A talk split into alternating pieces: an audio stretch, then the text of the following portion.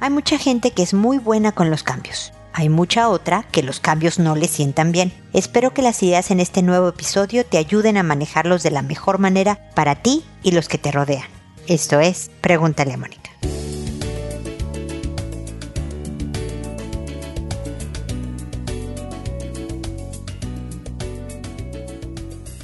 Bienvenidos amigos una vez más a Pregúntale a Mónica. Soy Mónica Bulnes de Lara, como siempre, feliz de encontrarme con ustedes en este espacio que habla de los cambios en la vida, que habla de cómo ajustarnos a ellos de la mejor manera, cómo vivirlos mejor, si se puede decir, de eh, expresar de esta forma porque hay gente que, bueno, que hasta busca los cambios, que la estabilidad no es lo suyo y le gusta cambiarse de casa, cambiar el estilo de vestirse o de peinarse o de verse con frecuencia, que le sientan bien y le divierten los cambios. Para estas personas, aquí lo importante es la consideración a los demás los que no comparten su filosofía de vida y que por lo tanto esta persona a la que le gustan los cambios y la modificación y todo esto tiene que aprender a reconocer que no todo mundo es igual y a aceptar y conceder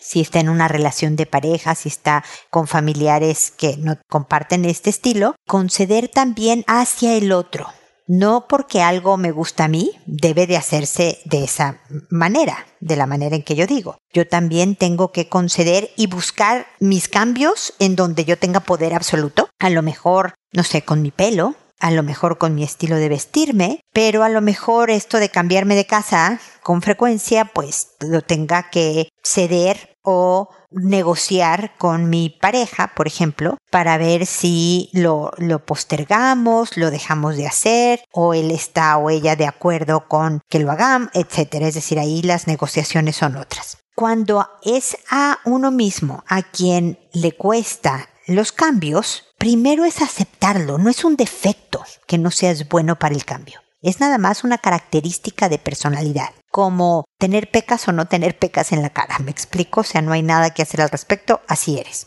Y no tiene calificación de bueno o malo, ¿no? Entonces, es importante que primero lo reconozcamos y luego aprender a prepararse cuando suceda alguno, porque en la vida ustedes lo saben, siempre hay cambios, algunos pequeños, algunos gigantescos. Y luego aprender a prepararse. ¿No? Estoy viviendo un cambio o ahí se viene un cambio y por lo tanto voy a tener que hacer actividades de bienestar personal con más frecuencia porque mis niveles de estrés van a estar elevados. Porque me toma tiempo ajustarme a algo distinto. Entonces voy a tratar de hacer ejercicio, de moverme más, voy a vigilar mi alimentación, voy a tratar de tener momentos durante el día para hacer lo que disfruto hacer, voy a tratar de conservar ciertas rutinas donde todavía pueda no haber cambios, en las áreas de mi vida donde puede no haber cambios, para que yo siga viviendo lo que es regular y predecible.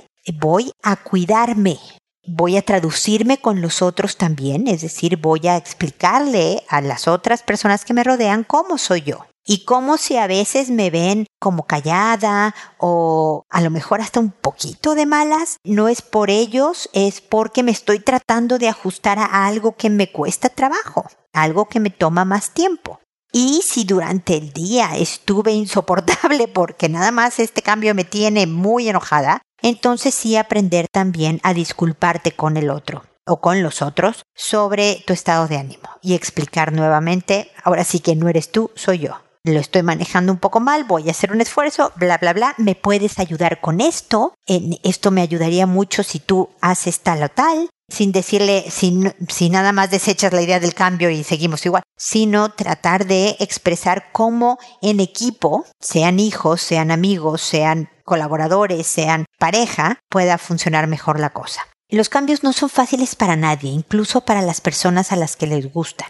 Siempre hay un proceso de mucho desgaste físico y emocional.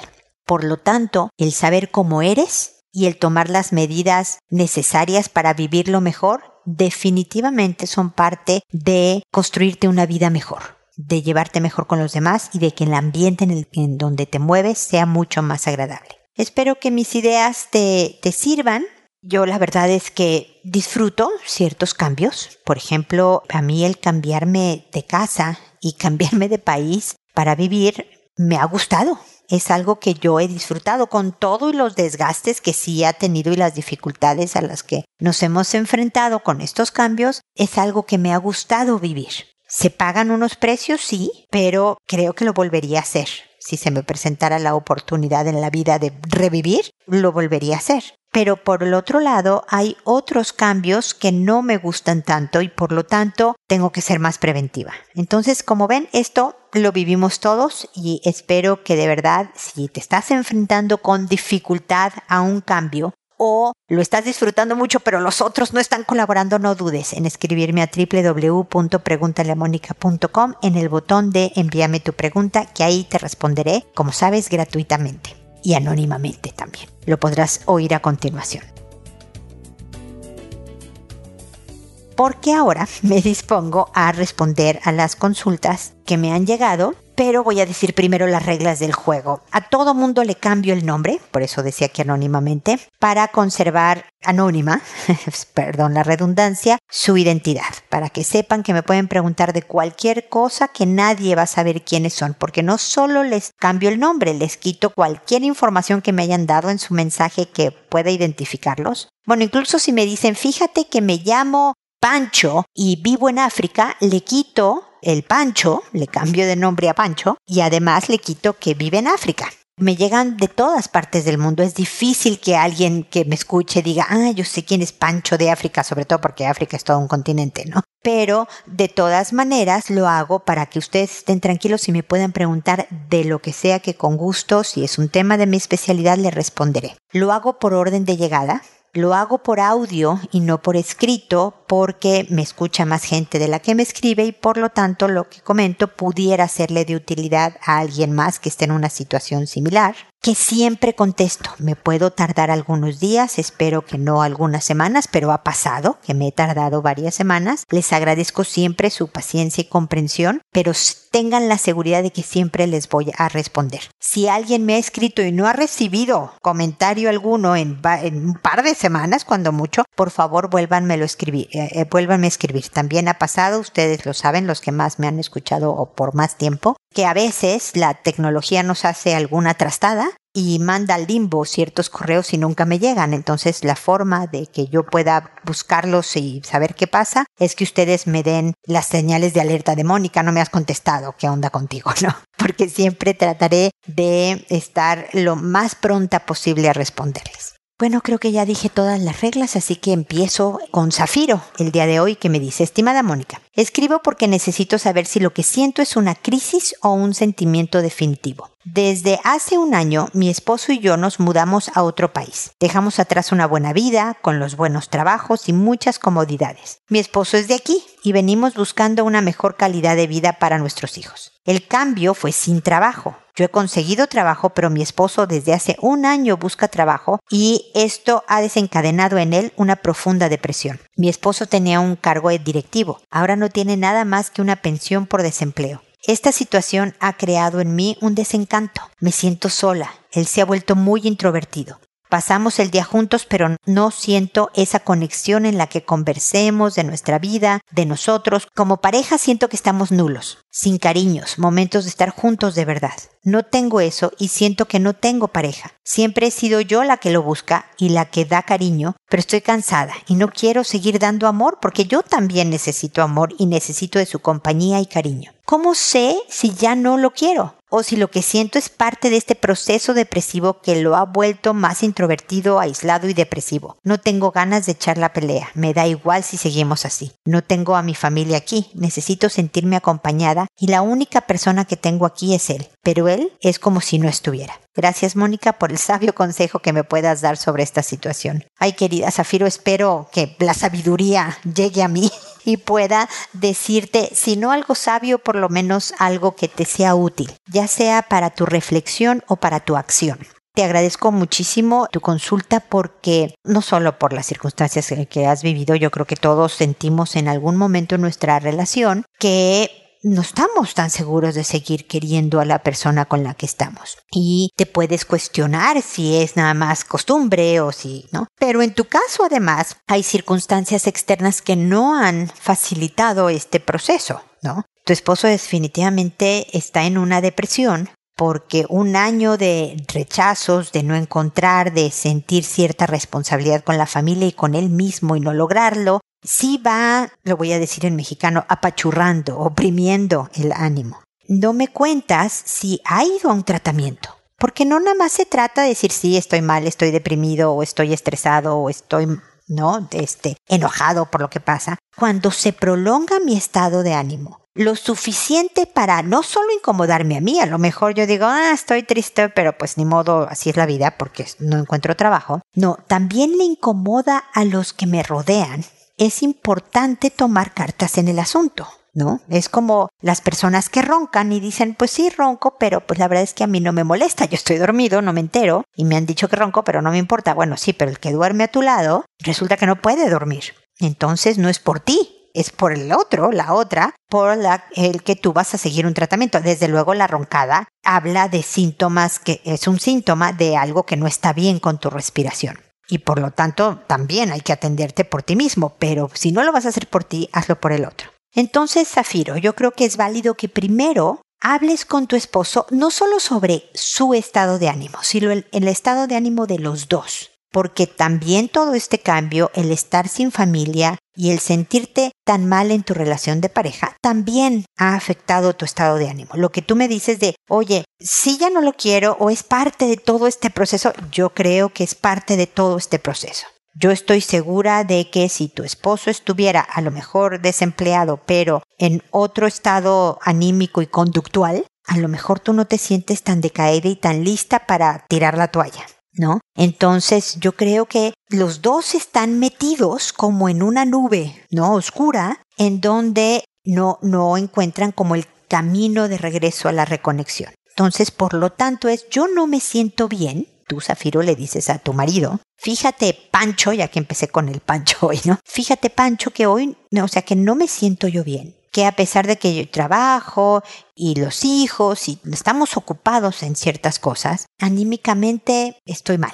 No empieces porque tú y estás desconectado y no, no, nada más no estoy bien. Y yo creo que tú tampoco. ¿Por qué no vamos juntos a tratarnos a una consulta? En conjunto, vamos los dos, porque hay veces que si le dices tú ve, lo alargan, lo aplazan, es que no, yo estoy bien, yo puedo salir adelante, yo no quiero medicinas, es más gasto, e, etcétera, etcétera. Pero se vuelve un círculo vicioso. Si no te atiendes anímicamente, también puede ser que esto obstaculice la encontrada de trabajo porque también parte de lo que pasa con una depresión es que se te acaba la motivación y ya tampoco quieres seguir buscando porque ya tampoco quieres seguir siendo rechazado. Entonces, el tratarse, aunque efectivamente va a tener ciertos costos, es una inversión que creo que vale la pena hacer. Pero vayan juntos, Zafiro.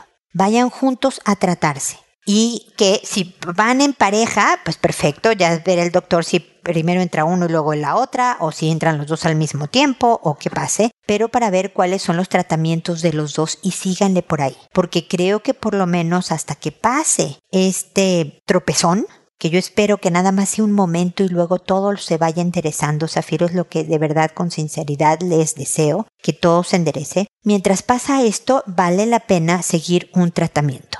Si tu esposo te dice, no, fíjate que a mí no me interesa, ve tú, ve tú, Zafiro, sí atiéndete, porque requieres de este apoyo emocional y tal vez medicinal para, pues, o seguir teniéndole paciencia a tu esposo. Porque, mira, te voy a decir una cosa que creo que no te va a simpatizar mucho, Zafiro, pero es algo que yo creo de verdad profundamente. Cuando nos dijeron o cuando nos casamos, a veces es en la ceremonia civil, a veces es en la religiosa, a veces en las dos, o incluso cuando no nos casamos y estamos emparejados, la promesa que le hacemos en el momento que amamos más al otro o a la otra es en las buenas y en las malas. Yo voy a estar contigo, te voy a querer siempre, ¿no?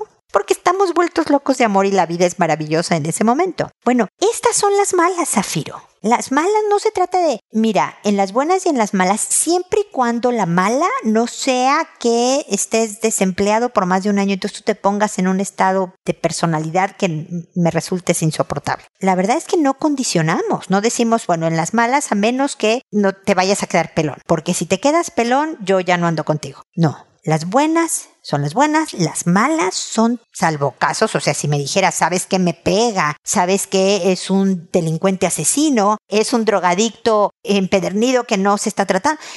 O sea, que en casos extremos aquí no hay mala que valga. Tú empacas y te vas. O le empacas y que se vaya. Pero en todos los demás casos, tu esposo no le está pasando bien.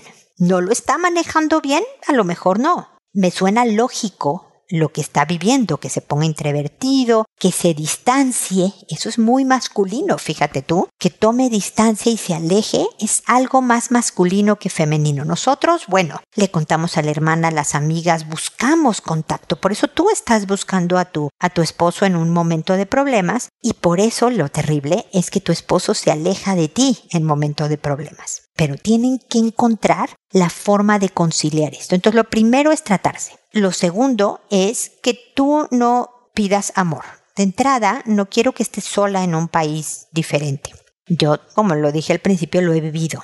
Yo incluso ahora vivo en Chile, donde mi familia más cercana está a más de 6.000 kilómetros de distancia. Entonces es fundamental que no sé cómo, no sé si de tu trabajo, que tengas amigas y amigos, o sea, bueno, no sé, un grupo en donde puedas también tener una vida social, pero también una persona, espero que no masculina porque tú estás en este momento como vulnerable emocionalmente, pero sí una amiga en donde puedas desahogarte, pasarla bien, reírte, ¿no? Si tu marido no tiene ganas, que te vayas al cine con ella, que tú también encuentres la conexión personalizada de otro adulto, porque yo sé que a los hijos los amamos, pero hay veces que queremos a un adulto al lado de nosotros, ¿no? Entonces búscate ese contacto que no es lo mismo que un esposo, que definitivamente tú necesitas de tu esposo de todas maneras, pero es una necesidad fundamental que tiene que ser satisfecha, la de tener más eh, una red mayor de apoyo, un contacto más allá que el de la familia. ¿Ok? Y mi tercer punto es que no, no sé cómo lo manejes porque no me lo, lo, expresas, pero que no reclames o no pidas o no te quejes de cómo está él y lo que no hacen y todo esto. Tú trata de encontrar algo que, oye, me acompañas, necesito hacer esto. Busquen un proyecto, un algo. Fíjate que, que quiero conocer esta nueva ciudad en la que vivimos, entonces quisiera organizar un día de campo en un parque diferente cada semana. Entonces, ¿me ayudas? O fíjate que quiero pintar esta pared de verde con puntitos naranjas. ¿Me ayudas? Para ver si en este volver a encontrar otras cosas llegan a la reconexión. Por lo pronto aquí me quedo, Zafiro, ya me extendí mucho, pero cuéntame qué opinas de lo que te digo.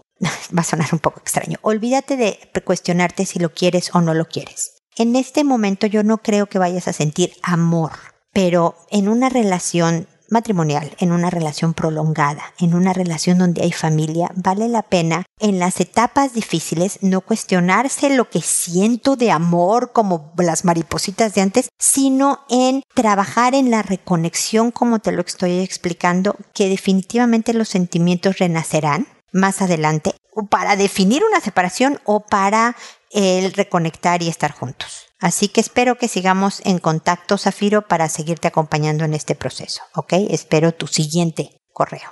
Ahora está Abigail que me dice, hola Moni, te escucho desde 2016, imagínate, aun cuando, ah, cuando aún estaba casada y me ayudaste mucho. Me separé hace cuatro años y tengo un hijo de mi ex. Me divorcié porque sufría violencia verbal que se convirtió en física. Intenté rescatar el matrimonio lo más que pude, en ese aspecto estoy tranquila, pero mi ex ha sido una pesadilla. Tuve que demandar por la pensión hace tres años y ha sido demanda tras demanda. Él se casó de nuevo a los pocos meses y tuvo dos hijos. Entonces siempre pelea reducción en la pensión. Por ahora no ve al niño pues aparece y desaparece. Debido a que trabajamos en la misma oficina, me cambié de área pues él se encargó de destruir mi imagen después de 10 años en un trabajo que me llenaba mucho. Eso fue lo más doloroso para mí, pero fue por salud mental. Mi área actual no está mal, pero no me siento igual y por el COVID no puedo arriesgarme a moverme y perder el trabajo. Yo tengo una pareja con la que empecé antes de terminar mi matrimonio, pero él es casado. Hemos tratado de ser claros, nos llevamos muy bien, pero definitivo no es lo que quiero para mi vida o de ejemplo para mi hijo.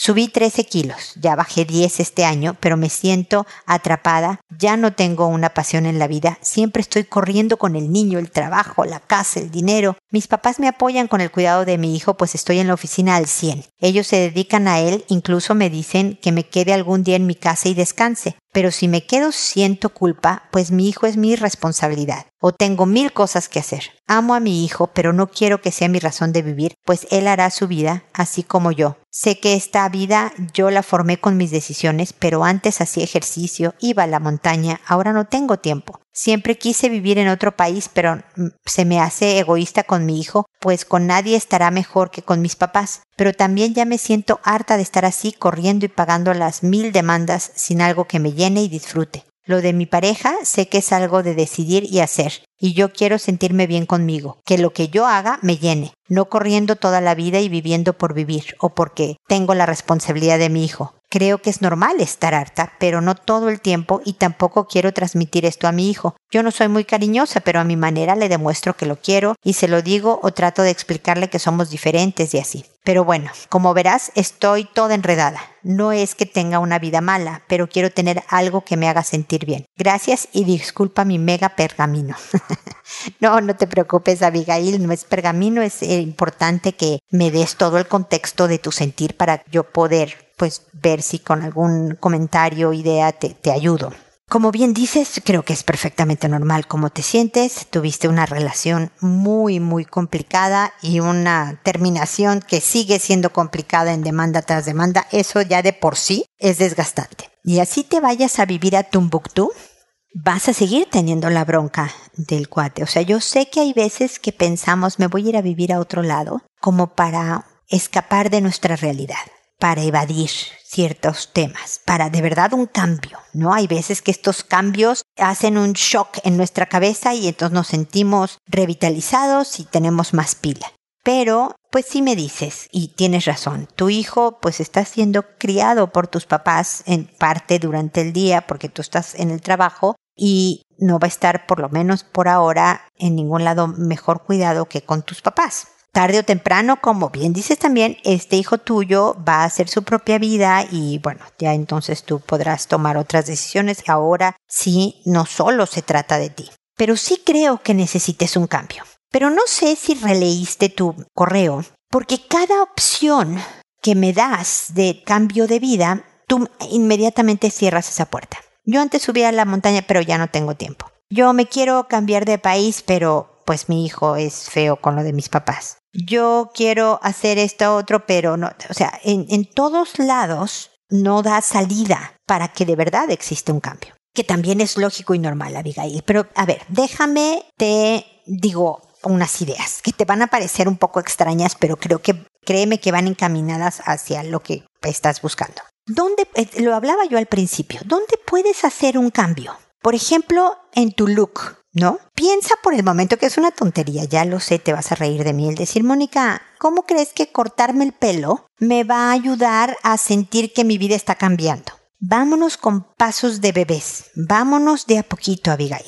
Empieza por algo que te haga sentir renovada. Oye, de los 13 kilos bajaste 10, mis respetos y admiración. Buenísimo. Pero a lo mejor vale la pena que trates un cambio también de, no sé, te digo, de largo de pelo, de color de pelo, algo en que puedas, yo sé que los gastos están fuertes, pero que puedas renovar ciertos artículos de ropa. Ahora mis hijos hacen mucho hincapié en estos lugares donde reciclas la ropa, ¿no? Tú donas la tuya y te dan, hay como tiendas de, de ropa de segunda mano que ya es parte de la filosofía de estos jóvenes, eh, porque es más ecológico y una serie de cosas, y, ropa en muy, muy buen estado. Entonces, algo que empieces por ahí. Y luego, no más, o sea, yo entiendo que estás al 100 en la oficina y que llegas y la casa y el hijo y todo esto, pero necesito, así como tarea, Abigail, que te abras un espacio de tiempo diario, diario, ¿me escuchaste bien, Abigail? Solo para ti.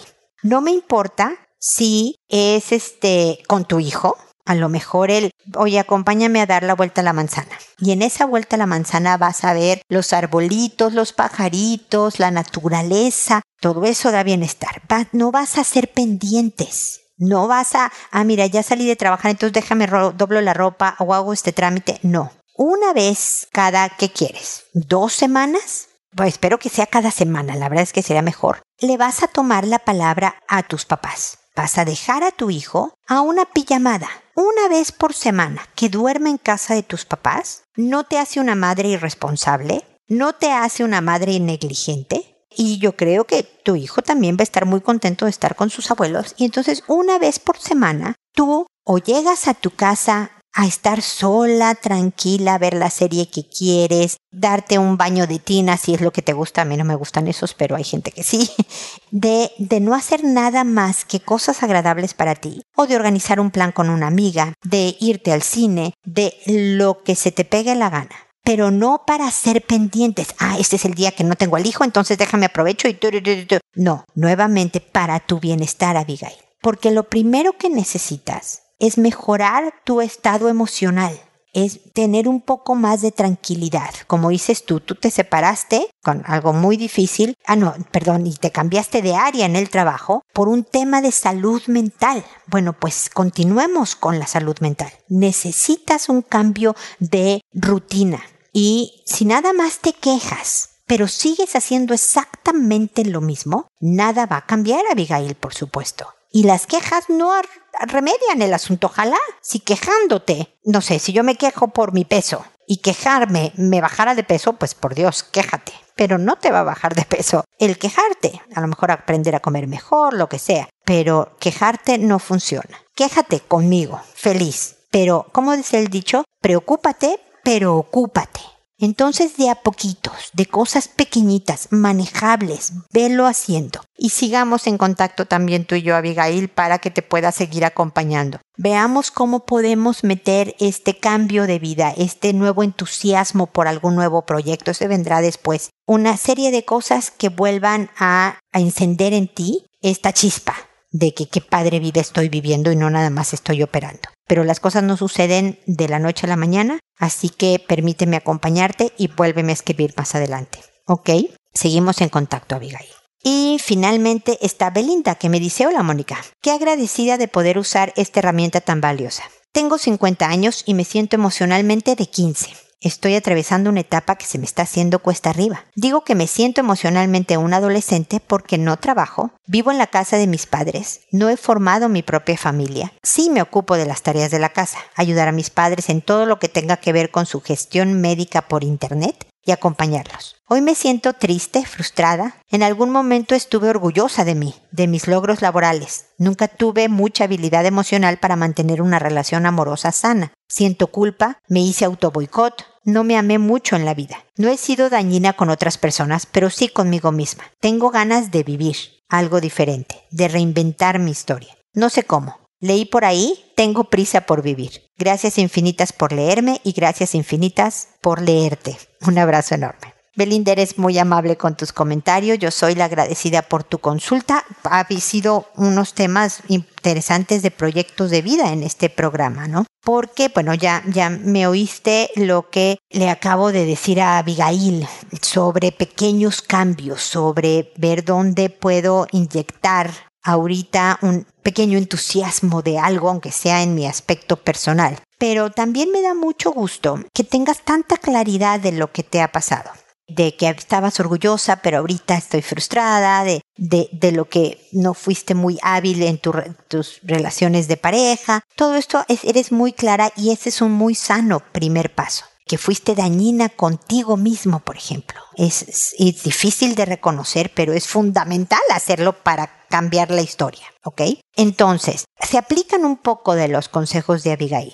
Pero también algo que te quiero agregar en mis comentarios, Belinda, es el que tenemos que hacer las cosas a pesar de la culpa. Hay muchas cosas que nos dan culpa. Por ejemplo, Abigail misma decía, no, no les tomo la palabra a mis papás de quedarse con mis hijos porque es mi responsabilidad. Como que entra la culpa de soy mala madre, le estoy encajando más a mis papás mi responsabilidad o sea, toda esta culpa con papás y con el hijo de... No, hay cosas que debemos que hacer a pesar de la culpa. Hay una culpa que es fundamentada. Oye, si te pego y me siento culpable, pues sí, esta es fundamentada, te pegué. Pero si no te estoy pegando y siento culpa, debo de analizar qué está pasando y además hacer a pesar de. Ustedes han oído, quienes me han escuchado por mucho tiempo, mi, mi eterno ejemplo del bombero, que se mete al incendio a pesar del miedo. Claro que siente miedo, ha visto morir compañeros, sabe que se puede intoxicar o peor aún quemarse y morirse. Y por lo tanto, no es que se espere afuera a que se le pase el miedo para entrar al edificio. Tiene claro su miedo, pero entra y hace su labor a pesar de ese sentimiento. Entonces tú puede que con lo que vayas a hacer este camino de reencontrarte en la vida,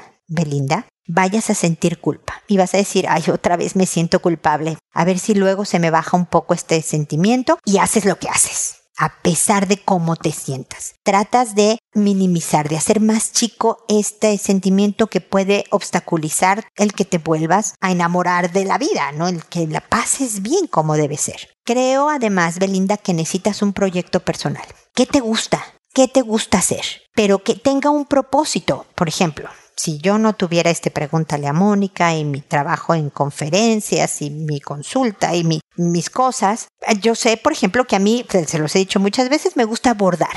Pero si yo no tuviera este otro proyecto profesional que tengo, yo a lo mejor vería la forma de bordar para otros. Me explico, de donar mis bordados a alguien que necesite de esta habilidad que tengo. ¿No? Es una tontería de ejemplo, pero a eso voy. ¿Qué, qué te gusta? Pero que además de hacer lo que te gusta, le des un propósito, le des un significado extra. No sé si eso puede ser remunerado, puedes vender tus cosas para el beneficio de alguien, puede ser un voluntariado, bueno, beneficio tuyo, desde luego también por, por la remuneración económica, por más pequeña que sea el retorno económico. O puede ser donar absolutamente tu habilidad, tu tiempo en este proyecto. Empieza por ahí, en pensar a ver qué me entretiene. ¿Es cocinar? ¿Es leer? Y entonces le puedo leer a personas que necesiten oír de quien les lea. ¿Qué puedo hacer? Porque además de ver y apoyar a tus papás, ver por tus papás y apoyarlos en lo que necesiten, que es muy bueno, si estás muy joven, necesitas poner a funcionar este cerebro y todo esto que se te ha ido como apagando porque has caído en esta rutina. Tal vez lo noten, tal vez no, pero he tenido que parar abruptamente la grabación en momentos porque mi vecino de arriba está taladrando algo muy importante y de repente es un ruidajal espantoso. Pero bueno, entonces, Belinda, continúo. Tienes entonces dos tareas, no sé cuántas en realidad. Primero, busca también un cambio de look de cómo te ves. ¿Qué vas a cambiar en ti que te entusiasme un poco, que te dé nervios? Acuérdate que te vas a sentir miedo, tal vez hasta culpa, no sé, pero que vas a ignorar estos sentimientos y haz un cambio con el que te sientas cómoda y ver. Por ejemplo, el pelo, es algo que a mí no me importa mucho experimentar con el pelo. Tampoco experimento tanto, no crean, ¿no? Porque es el pelo, vuelve a crecer puedes recuperar lo que perdiste, ¿no? Entonces, puedes empezar por ahí, por algo de ropa, cambio de look, porque es una buena primera pequeña, manejable sacudida. Y luego ver un proyecto. Tu segunda tarea es el proyecto. De verdad, yo sé que se los he dicho a todas el día de hoy, pero quisiera acompañarte. Tenemos que llegar a toda esta nueva parte de, de retomar la vida y entusiasmarte como tú lo sabes, como lo saben todas las que me escribieron hoy y nos están oyendo, pasa muy rápido. Y por lo tanto es fundamental que podamos divertirnos y pasarla bien en el transcurso de este tiempo. Así que nunca es tarde, mi querida Belinda, estás muy joven, solo tienes 50. Así que si me permites acompañarte, feliz, paso contigo esta etapa y, te voy dando otras ideas de tal manera en que ya te sientas encaminada y no me vuelvas a escribir o me vuelvas a escribir cada vez que lo necesites cuando esto ocurra, ¿ok? Así que espero que sigamos en contacto. Y espero amigos que nos volvamos a encontrar en un episodio más de Pregúntale a Mónica. Y recuerda, decide siempre ser amable. Hasta pronto.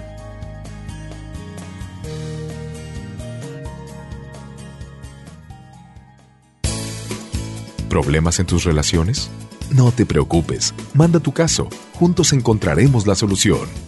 www.preguntaleamónica.com Recuerda que tu familia es lo más importante.